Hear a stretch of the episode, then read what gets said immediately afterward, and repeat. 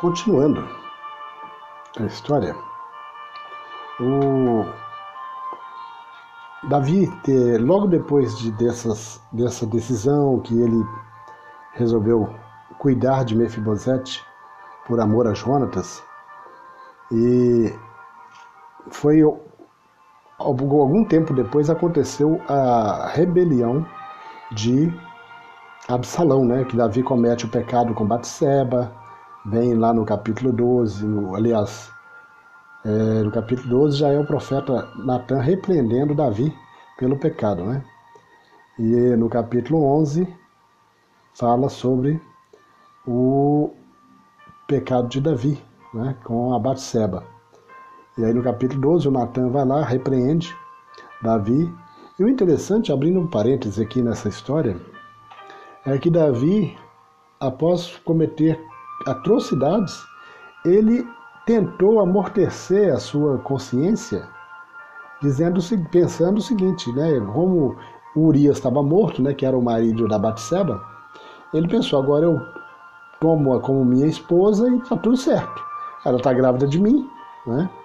Porém, ele se esqueceu de um detalhe. Nós não escondemos nada de Deus, né? E, e o Natan usou de muita sabedoria ali. É claro que foi uma inspiração divina, mas o Natan o repreendeu de uma forma assim clássica, né? porque Natan não, não chegou e falou: Davi, você está errado, você cometeu é, cobiça, adultério, assassinato. Ele não falou nada disso para Davi.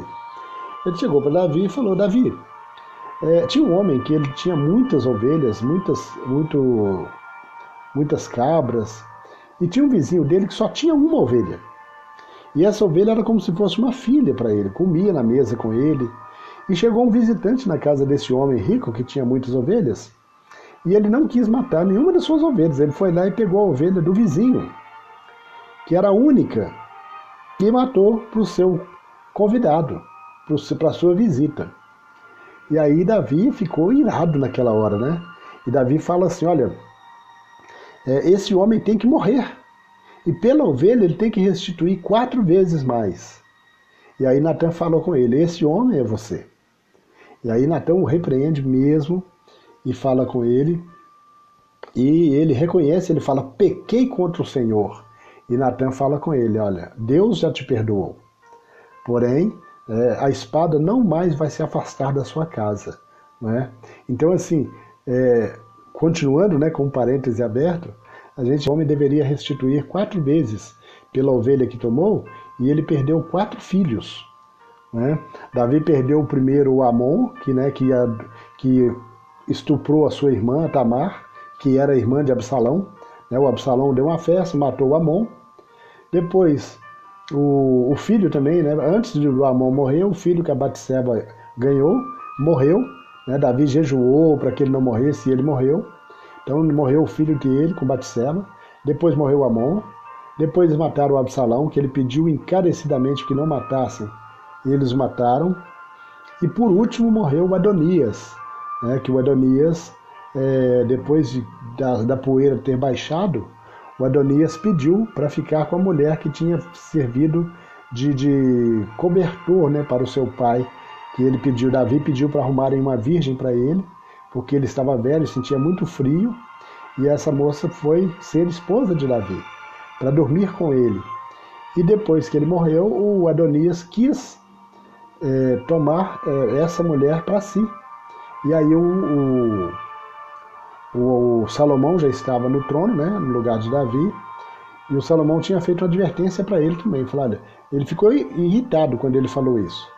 Mas aí ele fugiu, Salomão mandou ele ficar fora da cidade, e Salomão mandou ele ficar numa cidade de refúgio. E falou com ele: se você pisar fora dessa cidade, você morre.